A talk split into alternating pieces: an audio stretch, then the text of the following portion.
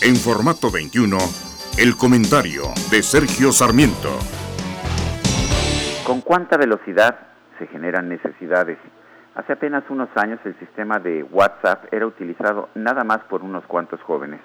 Ayer que se registró una caída del sistema a nivel internacional de varias horas, se produjeron escenas de pánico entre millones de personas que han adoptado el WhatsApp como una forma indispensable de comunicación, tanto personal como profesional. La tecnología está cambiando la forma en que nos comunicamos, pero también la manera en que trabajamos e interactuamos unos con otros. No nos damos cuenta de lo dramático que ha sido el cambio en nuestra vida cotidiana hasta que ocurre lo que pasó ayer, una falla. Lo más interesante, sin embargo, no fue lo que sucedió, sino lo que esto significa para el futuro.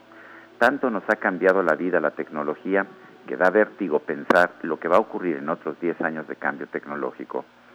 Soy Sergio Sarmiento lo invito a reflexionar.